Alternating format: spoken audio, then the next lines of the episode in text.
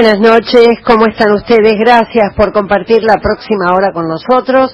Vamos a tener información del mundo del arte, de la cultura, del cine. Terminó el Festival de Mar del Plata, vamos a referirnos también un poquito a esto, pero como siempre empezamos con un tema de actualidad y es que este sábado se cumplieron 50 años del estreno de Balada para un Loco. Esto ocurrió en el Luna Park durante un festival que existía que se llamaba Festival de la Canción de Buenos Aires.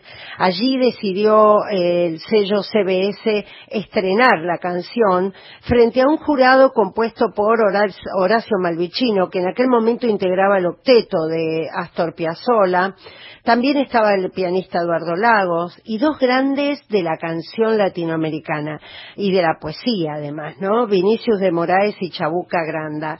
¿Qué fue eh, eh, Balada para un Loco? Bueno, según eh, Pichuco, Piazzo, Pichuco, el bandoneonista, es la segunda comparsita. Esto le dijo Astor Piazzolla y lo dejó demudado porque Astor Piazzolla venía componiendo con Horacio Ferrer, pero todavía no habían encontrado un tema que se convirtiera algo así como en un nuevo himno, un tango, porque lo es, que mm, pudiera estar a la altura de lo que era el otro gran himno argentino que es la comparsita. Y mm, cuando se le pregunta a Melita Baltar qué fue para ella, qué es para ella la comparsita, dice, eh, perdón, Balada para un Loco dice que 50 años después se da cuenta que tiene más amor, más ternura en su letra y un surrealismo romántico maravilloso y tengo la suerte de que Balada para un Loco nunca va a morir. Y de verdad nació en un momento donde el surrealismo y gusto y, y Almendra estrenaba un nuevo álbum en la Argentina y David Bowie salía al mundo con Space Oddity, o sea que era un momento muy especial musicalmente hablando en todo el mundo cuando a Horacio Ferrer caminando por Avenida Callao se le ocurrió la semilla de lo que fue balada para un loco. Ya sé que estoy piantado.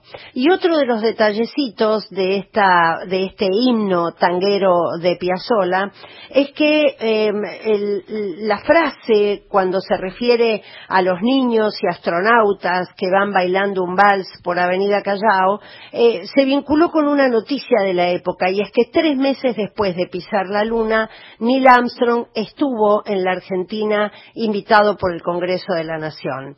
Dice Amelita Baltar que cada vez que empieza a recitar balada para un loco, la gente se conmueve. Bueno, vamos a conmovernos entonces escuchándola 50 años después de conocer el éxito Balada para un loco.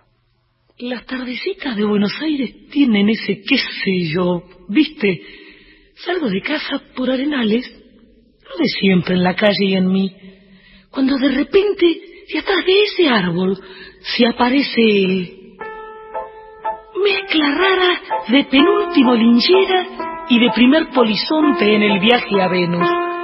Medio melón en la cabeza, las rayas de la camisa pintadas en la piel, dos mediasuelas clavadas en los pies y una banderita de taxi libre levantada en cada mano.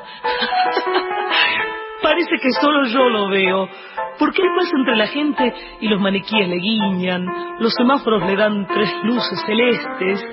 Y las naranjas del frutero de la esquina le tiran azares. Y así, medio bailando y medio volando, se saca el melón, me saluda, me regala una banderita y me dice, ya sé que estoy Pianta, pianta, pianta, ¿no ves que va la luna rodando por Callao? Que un corso de astronautas y niños con un vals me baila alrededor, baila, vení, volar. ¿Quién no se sabe la letra de Balada para un Loco, no, Estela? De Horacio Ferrer, Astor Piazzolla, Balada para un Loco, la voz de Amelita. El nido de un gorrión y a vos te vi tan triste, vení, volá, ¿Cómo estás, Estela? buenas noches. Buenas noches. Muy bien, bueno, Susana. Me alegra verte en este día feriado. Y vos sabés que ayer estuvimos en el CCK escuchando al rey del vallenato, Álvaro Mesa. Tuvimos oportunidad de entrevistarlo, de hacerle un par de preguntas. Eh, no lo pudimos tener en vivo aquí en el programa porque exactamente hoy a las 8 de la noche se volvía para Colombia. Pero lo que quisimos preguntarle era cómo fue que adquirió este título del rey del vallenato que lleva desde 2001. Eh, lo que quiero compartir sí es que mm, tuvo todo un programa, él intervino en la segunda parte del programa, pero estuvo acompañado por la Sinfónica Juvenil Nacional José de San Martín, realmente unos músicos maravillosos dirigidos por Mario Bensecri. Toda la primera parte fue más clásica, bueno, eh, interpretaron también estancias de, de ginastera, pero la segunda parte fue realmente vallenato. Y lo que quisimos saber precisamente es esto, cómo se llegó a convertir en rey del ritmo que está declarado Patrimonio Cultural de la Humanidad para Colombia.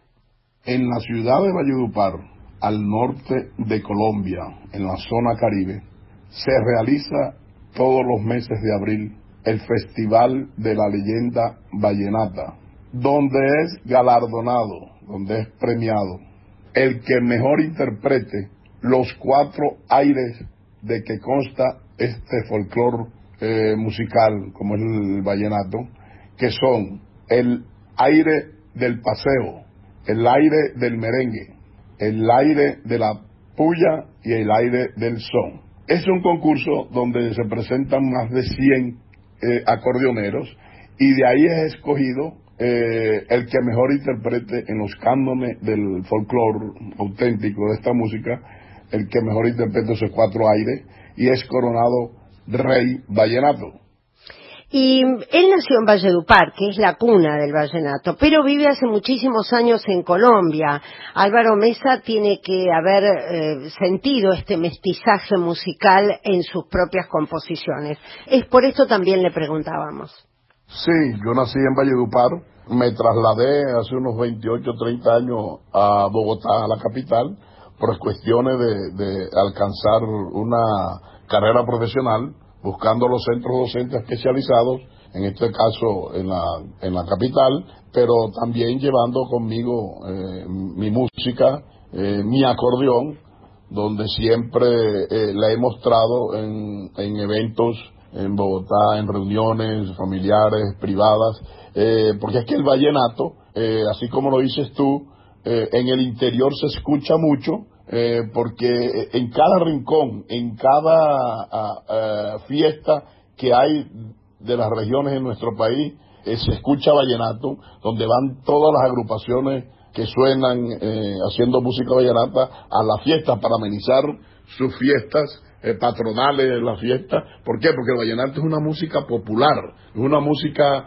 que así como el mensaje que da, también se baila. Entonces, en todos los rincones en, nuestro país se escucha el vallenato eh, y Valledupar sigue siendo eh, la casa, ah, ah, la mater de, nuestro folclore y de ahí se deriva en todas las ramificaciones que van saliendo para mostrar eh, el vallenato en todo el país y ha hecho giras por una cantidad de países enormes y diversos también, ¿no? De Rumania, Alemania, Holanda, Inglaterra. Entonces la pregunta es cómo se toma en estos países donde uno supone que los públicos son más fríos eh, el ritmo vallenato. ¿Es acaso exótico?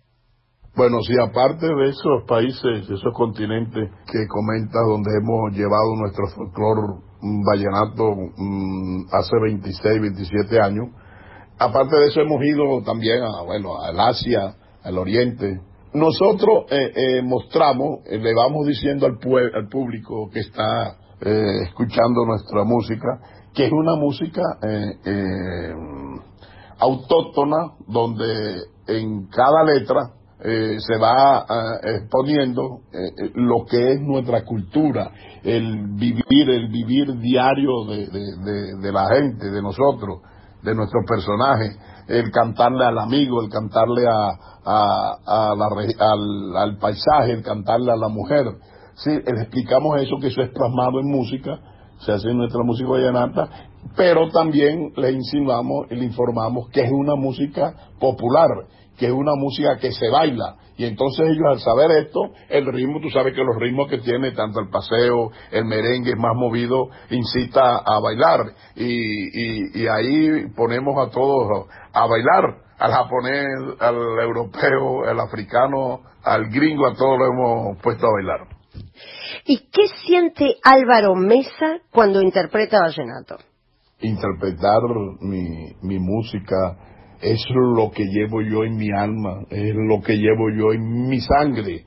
Mi corazón palpita cada vez que, que me subo a un escenario para, para mostrarla, para interpretarla. Eh, cada día ah, estoy haciendo música vallenata, cada día ah, ah, la muestro y la verdad que, que desde mi niñez, desde que tengo mucha razón, lo hago. Eso me lo inculcaron porque lo llevo en la, en la sangre como, herencia, pero también, aparte de, nuestro, de nuestra música auténtica, eh, también hacemos en escenario, también hacemos, eh, interpretamos la cumbia, la cumbia de nosotros, la, caribeña, también se, se, interpretan los porros, que es una música de una región también del Caribe, y, hacemos esas fusiones, donde siempre hemos hecho fusión, en el caso como hicimos con los africanos, con los vietnamitas, con los japoneses, con los mongol, hemos hecho eh, esa fusión donde la música siempre será el idioma universal. Y quisimos finalmente preguntarle qué significaba para el rey del vallenato estar en el Auditorio Nacional en el CCK y esto nos contestaba.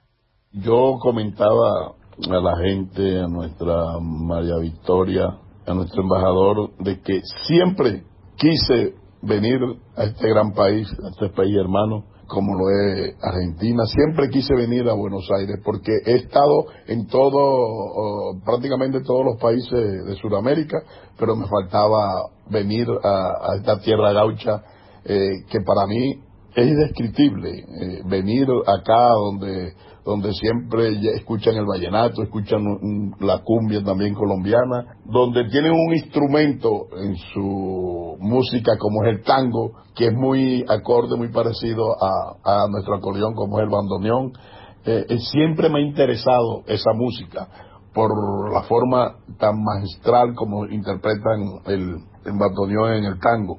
Y, para mí es algo, eh, algo grande, grande poder venir y traer mi, mi folclore colombiano, mi música vallenata a esta gran ciudad, a este gran país, para mostrárselo y, y, hacer esa fusión, mejor con, con, con la Sinfónica Juvenil que dirige a bien el maestro Mario. Y de verdad, eh, yo no tengo palabras para esto, porque porque es solo montarme en el escenario y, y, darle y brindarle lo que yo llevo y lo que traigo en mi corazón, que es mi música vallenata. Para mí es un placer, es un honor y orgullo de poder estar en esta cultura, en este país, donde vengo a mostrar eso, que soy músico, que soy vallenato y que como un rey vallenato eh, viene a, a, mostrarle y a brindarle con mucho amor, mucho cariño nuestra música. Y ahora sí, Álvaro Mesa, rey del vallenato, lo escuchamos.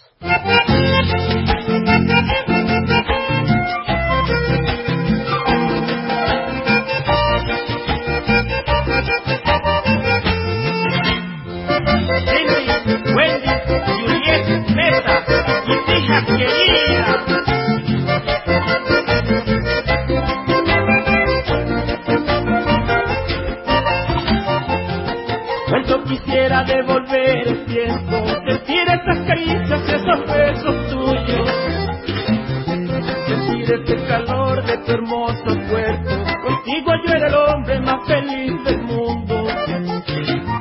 Y esa noche tan linda que pasé contigo, aquellas de amor placentero, así sido lo mejor que ha pasado en mi vida. Fueron lindos momentos que hoy tanto recuerdo. Qué lindo el vallenato. ¿Qué estamos escuchando, Estelita? Quisiera devolver el tiempo. No entiendo por qué tú me terminaste y nuestro amor estaba entrelazado. No sé por qué mi vida de mí te alejaste cuando yo creía que me estabas amando. Los imperdibles del calendario cultural. Salimos de paseo. ¿Cómo no? Lo hacemos por Buenos Aires para comenzar. Nuevas miradas del Japón, de lunes a viernes y domingos en el Centro Cultural Borges se podrá visitar esta exposición que tiene el objetivo de acercar al público todo tipo de expresiones culturales japonesas a través de nuevas tendencias. Coro Nacional de Jóvenes. El viernes 29 se presentará el coro en el Palacio Pizzurno con un concierto de repertorio para voces masculinas, desde la polifonía del Renacimiento hasta la música del siglo XX. Macbeth los martes, jueves y domingos en el Teatro San Martín. Hasta diciembre, el ballet contemporáneo ofrecerá una versión de Macbeth de William Shakespeare con coreografía y dirección de Alejandro Cervera. Ahora hacemos un recorrido por el interior del país. Nos vamos a Chubut, ya que eh, se lleva a cabo el primer Festival Inter de Coros Femeninos en América Latina. La primera edición se desarrollará hasta el 23 de noviembre en la ciudad de Puerto Madryn. Tiene el objetivo de generar intercambio entre agrupaciones corales formadas por mujeres de América Latina y del mundo. Mendoza, Canto, Memoria y Tierra. Este viernes, en el nuevo Teatro Mendoza, se presentará el espectáculo de danza folclórica contemporánea que recuerda la obra musical de la cantora más importante de la Argentina, Mercedes Sosa. Y finalmente llegamos a Santa Fe donde se lleva a cabo el ciclo Jazz Bajo las Estrellas. Este miércoles en Jazz Bajo las Estrellas se renueva con el jazz dúo Flor Hochman y Luca Zolberg. Será a las 21 en la Birra es Bella de Balcarce 1661 con entrada libre y gratuita. De Buena Fuente, con Susana Reynoso.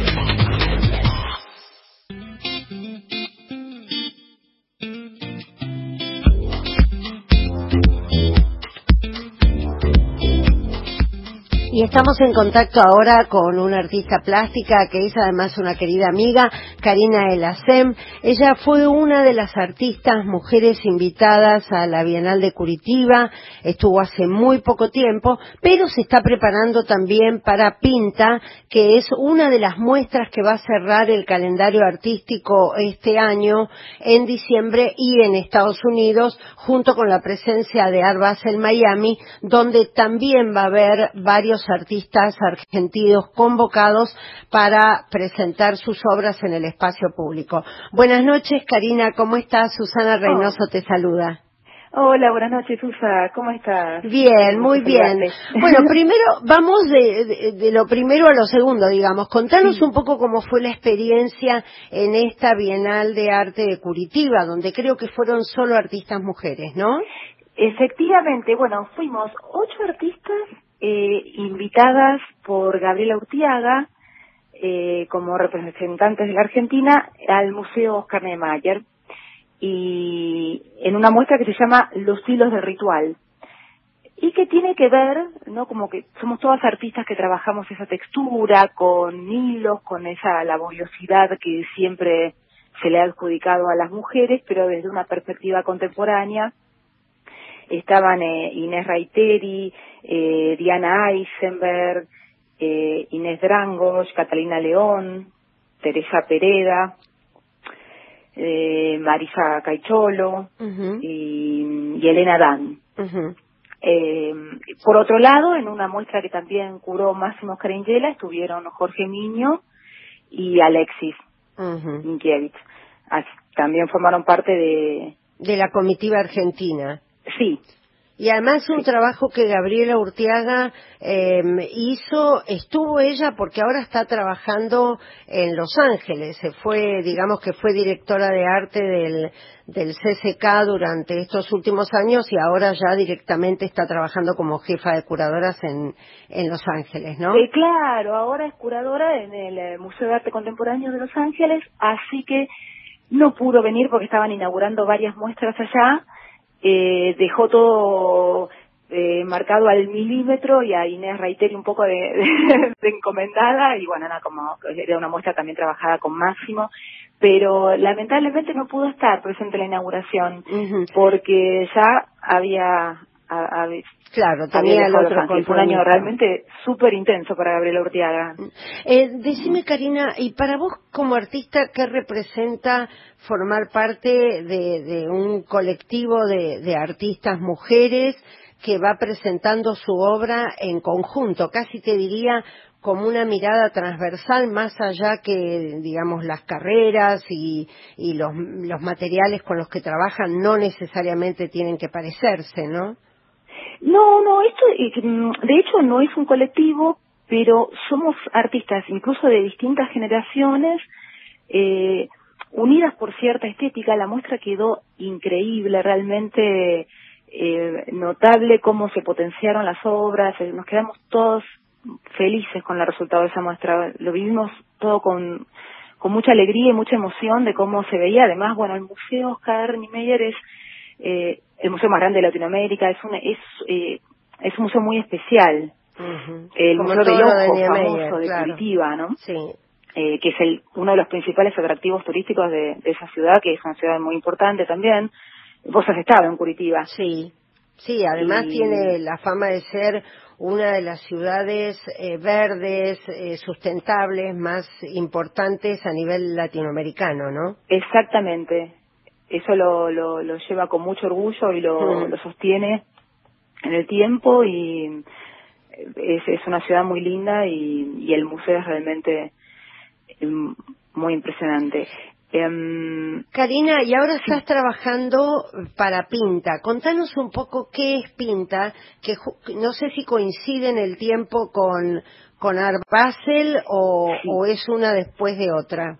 No, coinciden, coinciden y coinciden con varias ferias más, ¿no? Porque están Title, Nada, es, la gran semana del arte en Miami. eh, Pinta va a tener lugar entre el 4 y el 8. De Basel entre el 5 y el 8. Ah. Eh, Pinta es una feria de arte latinoamericano, iberoamericano este año porque han decidido que que los eh, envíos por países ahora van a van a agregar a España, que creo que es la primera vez, un equipo curatorial de, em, de dos curadores españoles, Alicia Ventura y Rocla Seca, y un eh, colombiano, Oscar Roldán, eh, inauguran este año la, la sección de países incorporando a España.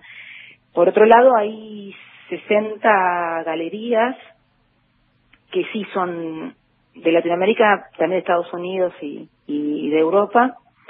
Y hay espacios para eh, representaciones especiales de algunos artistas, homenajes. Por ejemplo, se va a presentar una obra de Julio Leparc junto con Juan Leparc, una instalación de realidad virtual que, que se realizó para el Palais de Tokio este año, se presentó en París y, y se va a volver a presentar eh, Cruz Diez, eh, Soto, eh, Torres García, ¿no? Eh, grandes maestros claro, claro. del arte latinoamericano y más galerías de, arte contemporáneo. Y vos estás trabajando con tu galería para llevar cuántas obras?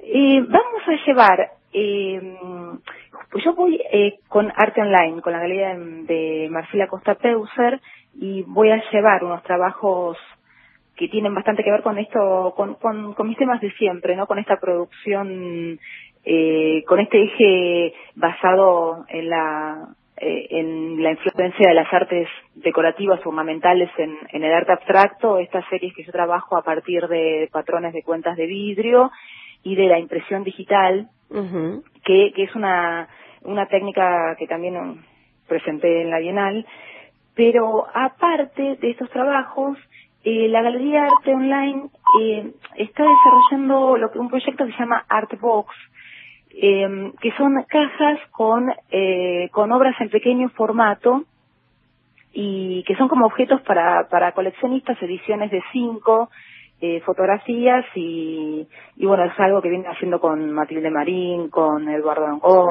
con Zulema Massa, también con Teresa Pereda, con varios artistas, este, estas artbox y se van a incluir también en la en la muestra. Bien, o sea que eh, trabajando duramente para llegar allí en diciembre a Pinta, para vivir esa Semana del Arte en Miami, porque Art Basel este año promete ser como la feria que cierra el calendario artístico a nivel mundial, ¿no? Bueno, muchísima suerte, es una importantísima que marca la agenda, así que, bueno, todo, todo lo que pasa alrededor también genera que, todo el mundo llegue a Miami. Viste, va a estar también la muestra de Leandro Erley. Claro, claro. Caminos, esta instalación de los autos de arena. Sí.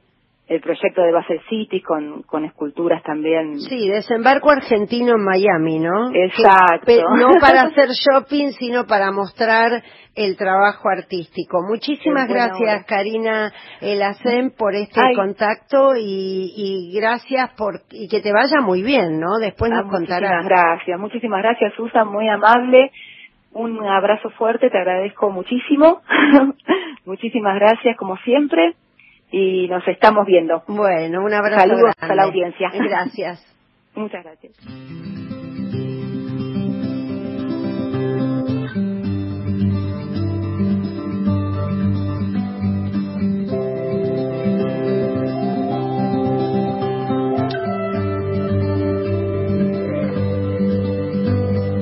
Yes, I understand every life must end. As we sit alone, I know someday we must go on. Oh, I'm a lucky man to count on both hands the ones I love. Some folks just have one, yeah, others they got none.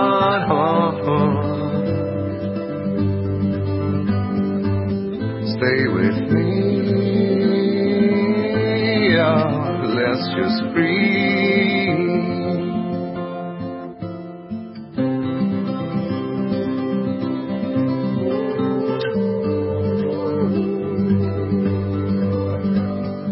Practice on my skin's never gonna let me win. Under everything, just another human in. Oh. Hermoso tema. Darlian, solo respirar. Qué lindo. Stay with me, oh, y terminó el Festival de Cine de Mar del Plata. Este año lamentablemente no pude estar. Eh, yo estuve de viaje, estuve en México eh, fui allí a pasar el Día de Muertos, que es una celebración extraordinaria, realmente eh, inolvidable. Y mm, este año el Festival de Mar del Plata, la edición número 34, estuvo dedicada a José Martínez Suárez, el hermano de Mirta Legrand, que falleció y que era el presidente honorario que tenía el festival. De manera que el Instituto de Cine decidió instaurar el premio José Martínez Suárez al mejor director de la competencia argentina. Y lo recibieron Laura Citarelli y Mercedes Jalfón, la primera vez y la primera película que hacen, las poetas visitan a Juana Viñosi, la extraordinaria poeta ya fallecida. Se entregó en homenaje y bueno, a partir de ahora veremos si continúa la edición de este premio o no. En cuanto a la película ganadora fue O que arde, el título está en gallego, es una película de Oliver Laxe, pero el guion es del argentino Santiago Filiol. Ambos resultaron también premiados, el director y el, guionista, por mejor guion a O. Así se titula la película. Bueno, los españoles estaban fascinados porque el Astor de Oro fue para esta película española. La mejor actriz fue Liliana Juárez por su labor protagónica en la película Planta Permanente. la, actriz no estaba en Mar del Plata, el, premio lo recibió el director Ezequiel Raduski y mejor actor fue para el artista portugués Ventura, que participó en la película Vitalina Varela. A lo largo de los premios también las películas se repiten, por ejemplo, Pedro Costa gana por Vitalina Varela, también Lo que arde se lleva otros premios. En la competencia latinoamericana, la mejor película, bueno, el premio fue compartido para A Febre de Maya de Rin y Nunca subí al provincia del chileno Ignacio Agüero.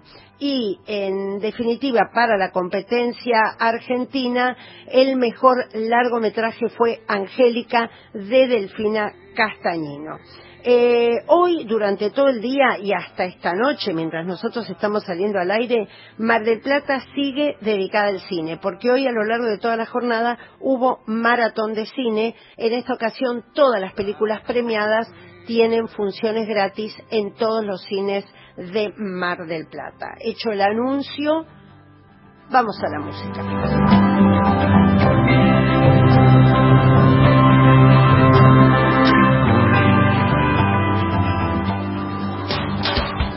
La Brújula Literaria.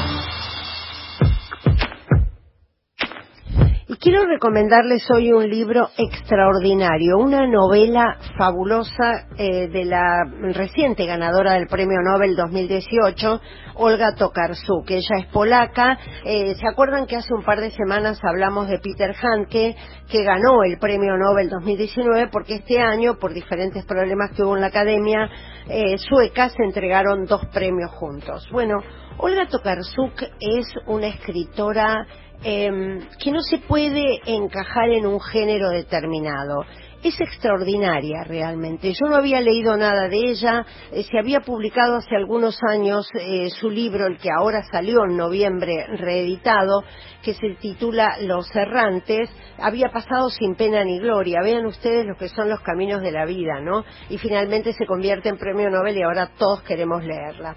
En esta novela, eh, que no es una característica de ella, se trata de una novela, podemos llamar policial o criminal, que tiene tiene toques poéticos y fantásticos y se titula Sobre los huesos de los muertos. No salió todavía, va a salir próximamente en la Argentina.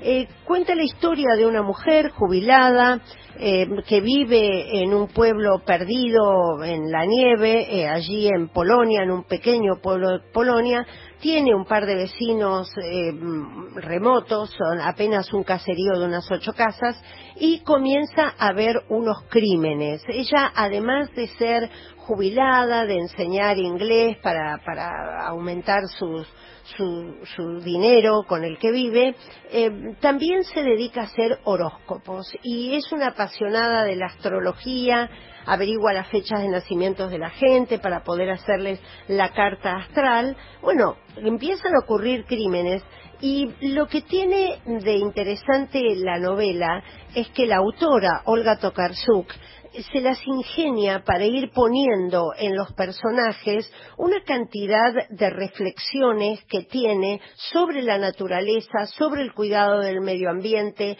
sobre la masacre de animales. Es una activista la autora, em, es una activista en favor de la vida animal, es una activista en favor de la igualdad de género, del feminismo, es, es activista de diversas causas, pero lo interesante no es que ponga esto en boca de sus personajes, sino que el, discurso resulte creíble en boca de sus personajes. Es una gran novela, no es típicamente criminal porque no tiene las características de las novelas criminales a las que estamos habituados, pero es sí una novela de suspenso donde hay varios crímenes, no les vamos a contar más porque lo interesante es la experiencia de leer a esta mujer y sobre todo de acceder a las múltiples reflexiones que las muertes que van ocurriendo en ese pueblo van disparando en los personajes y sobre todo en la protagonista. Así que muy recomendable sobre los huesos de los muertos de Olga Tokarczuk.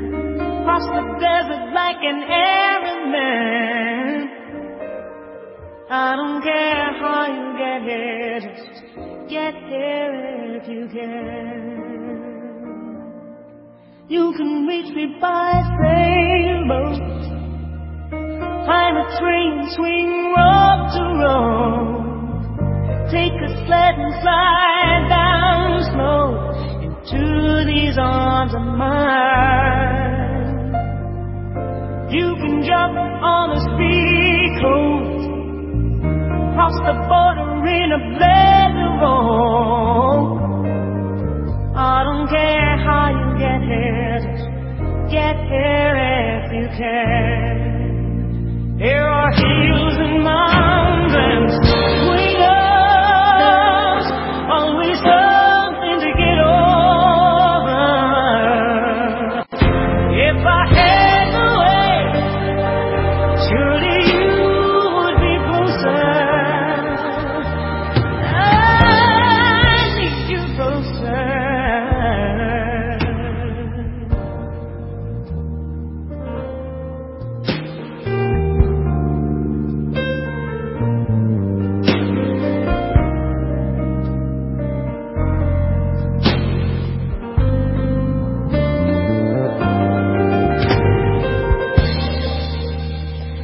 estamos ahora en contacto con un eh, querido y un gran actor, que además es director, eh, ha ganado este año un premio ACE, fue muy conmovedor eh, su discurso cuando lo recibió. Se trata de Osmar Núñez. Buenas noches, Osmar. Susana Reynoso te saluda. Hola, ¿cómo estás, Susana? ¿Cómo estás? Bien, muy bien. Bueno, y mm, en principio eh, te llamábamos para hacer un balance de tu año, porque ha sido un año en el que has tenido Ajetreado. has tenido varias obras en cartelera, pero quisiera empezar por La muerte no existe y el amor tampoco de Matías Horta. Ah, se mira, presentó sí. ¿La en viste? pero se presentó en el Festival de Mar de Plata? Sí, sí, estuvo ahí. No, yo no estuve este año, no pude estar porque, bueno, me tomé vacaciones y me fui y Sí. este año no pude estar. Pero quisiera que me contaras un poquitito cómo fue la reacción del público, cómo... Es que yo no estuve tampoco, por eso te Ah. estaba preguntando, yo no estuve tampoco. Sé que la reacción fue fantástica, fue muy bien recibida por la gente, lo sé por el director, porque hablé con, con Fernando y este y la verdad que mm, eh, fue una sorpresa para él también, que la gente estaba muy conmovida, muy emocionada. Él es un director de una gran inteligencia y muy sensible. Sí, Cuenta una historia, la protagonista es Antonia, este, es este, Saldico. Sadico, este, Antonella Sadico. Y es una psiquiatra que mm, vuelve al sur, al sur de Argentina, que es el lugar donde ella nació, por un llamado de una familia que tiene que ver con la, con la muerte. Ese personaje eh, que por el que ya la llaman, a esa persona por la que la llaman, es su amiga de la infancia y que van a exhumar los restos. Entonces el padre de, este personaje eh, la viene a buscar si por favor necesita que estén en que esté en la exhumación porque es una amiga casi de la familia prácticamente de toda la vida. Entonces vuelve al sur y no solo tiene que ir a exhumar los restos de su amiga, sino que se encuentra un poco con su pasado, eh, con su primer amor, bueno, todo aquello que es volver a ese lugar donde todo comenzó. Y este, mm, así que es una película muy, muy sensible de, Hmm. de además el sur, la nieve, tiene un, ¿Cómo- un cómo marco, es tu- cómo es todo esto que le pasa al personaje? personaje de, de- de reencontrarse con su propia historia y, y con un con algo tan sensible como y tan doloroso como es la muerte. Así que este yo la película tampoco la vi porque cuando se tuvo que hacer en privado no la pude ver. Cuando se hizo en privado no la pude ver. Pero sí Pero ¿cómo es tu la- personaje, Osmar? y mi personaje es el un padre, por supuesto, con, con, con, con ese dolor esa hija tan joven, que lo hace Justina Bustos, el personaje, este que intuyo que va a estar estupenda por lo, lo que veía durante el rodaje. Eh, y que, bueno, de alguna manera este personaje al no estar presente para él, pues sí está presente para el personaje de, de, Antonella, este dialoga todo el tiempo con, ese personaje que ya no está, con la con el personaje de Belo Bustos. Y este, bueno, y, él tiene una esposa, una mujer, una madre también que ha perdido una hija, eh, con cierta inestabilidad emocional, digamos. una persona, una mujer a la que ama, pero que a su vez eh, le cuesta muy, le cuesta mucho, le resulta muy difícil llevar adelante el vínculo por la pérdida de su hija y porque además tiene que de alguna forma contener a esta mujer y tratarla de encauzarla para que no se siga haciendo daño, que es el personaje que que hace ahí está Susana Pampín. Con los nombres a veces me resulta, tengo que recordarlo, un poco difícil. Y este Así que bueno, es un hombre con un presente bastante fuerte también, difícil. eh, llevar encima la, la, muerte de una hija y además este, la relación con su mujer que es bastante complicada. Y antes de pasar al teatro, eh, digamos, eh, se presenta esta película en la que en la que actúas y a la vez empezaste a filmar otra que se estrena en marzo de 2020. Exacto, eh, se estrena, lo habrás imaginado, de Victoria Chaya Miranda un, esa sí la vi en privado el otro día, es una película estupenda, fuertísima. Este, Ay, contanos un poquito. Y un poquito es el entramado, eh, digamos, habla del abuso infantil. Mm, pero no es absolutamente nada de aquello cuando uno dice eso y imagina el horror. El horror está, por supuesto, pero en realidad lo que habla la película habla de todo el entramado que hay detrás de todo eso, político, hmm. empresarial, este, mm. gran, altas esferas mm. que están este, metidas en este tema tan difícil como es el, abuso infantil. Así mm. que la película habla de eso y hay personajes muy fuertes como el de Portalupe, como el mío, como el de Diana Lamas, este, como el de Pasit, María Barreta, bueno, es un elenco enorme y muy y, y grosísimo, así que fue muy muy fuerte filmarla. Este, y la vi y me parece que es una película que va, a dar mucho que hablar. Mm, mm. Em, ¿Qué balance haces de, de este año tan ajetreado que has tenido? El mejor de los balances, porque... Hasta el 30 de noviembre estás con Agamenón. Con Agamenón, sí, en la comedia, los sábados a las 20 horas. Con, ahí en eh, Rodríguez Peña 1062. con Ingrid no entre, entre y Marcelo T. de Alviar eh, Muy buena. Pericor, y dirigido por Pablo Flores Meini y, y este Manuel Yevadny, tragedia griega pura, pero con algunos este, condimentos nuevos, modernos, así que la verdad que lo que está sucediendo en el espectáculo es fantástico. Esperemos que pueda seguir el año que viene. Estamos buscando una sala porque además hay una proyección permanente que es el coro griego, que lo hacemos también en Sí, es y este, típicamente y necesita una sala muy particular este, para poder hacer esa proyección. Hasta el 30 de noviembre estamos allí y estamos ahí geniando a ver dónde podemos ir. La obra es, es excelente, a mí me gustó muchísimo. ¿Qué te deja vos, no? Sobre todo porque, bueno, más allá de que la tecnología permite hoy resolver algunas cuestiones escénicas de manera más fácil, no deja de ser un teatro griego puro, ¿no? Tragedia griega me refiero.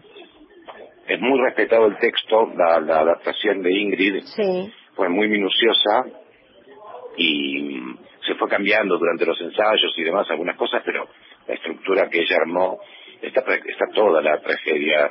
Lo que mm. quizás está, se redujo un poco es el tema del coro, que tiene mucha más participación mm. aún. Y muy exigente por la porque juegan más de un personaje, ¿no?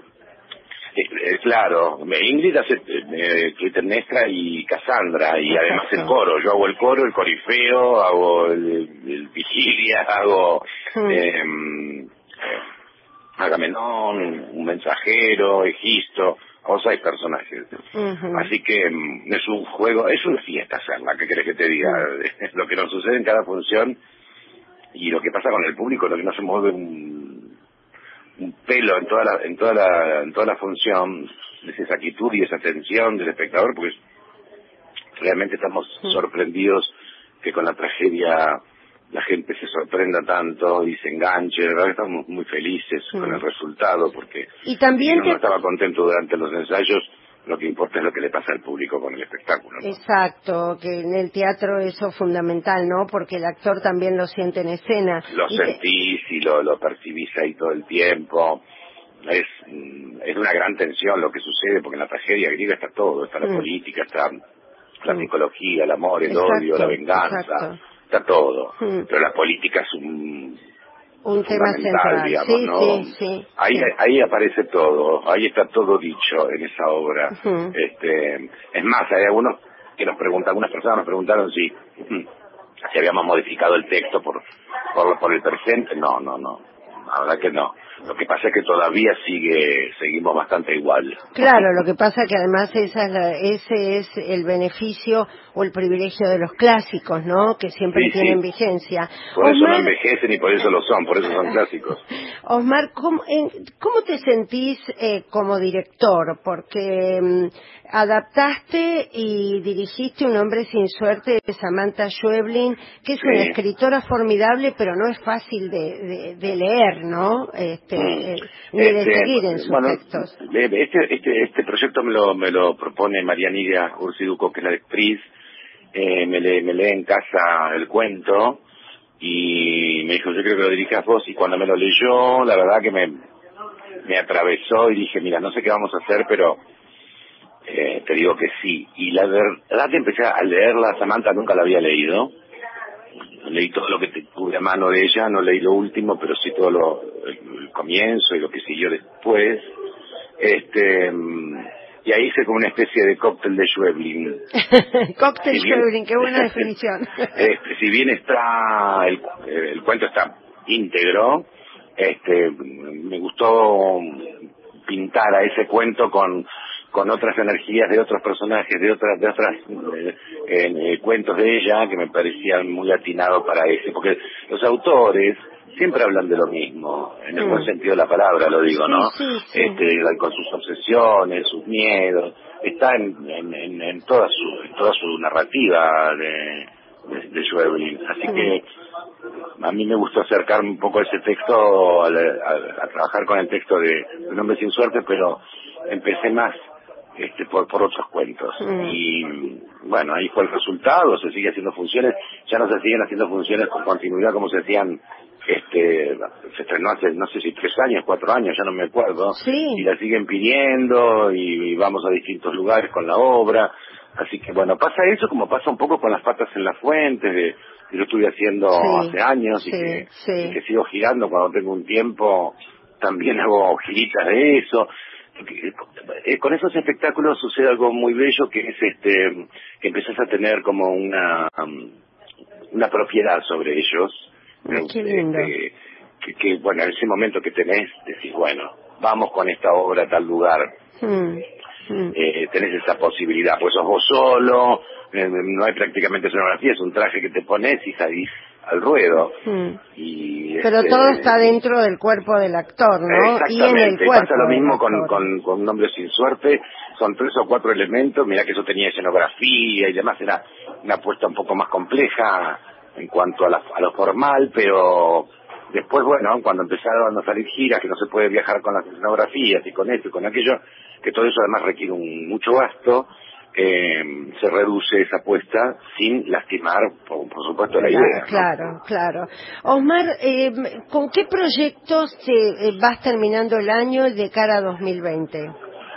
Eh, mira, ahora empiezo a filmar otra película que se llama Testaferro de Carlos Martínez, o sea que hasta diciembre voy a estar con eso. Eh, una película con Luis Machín también, Jorge Suárez, este.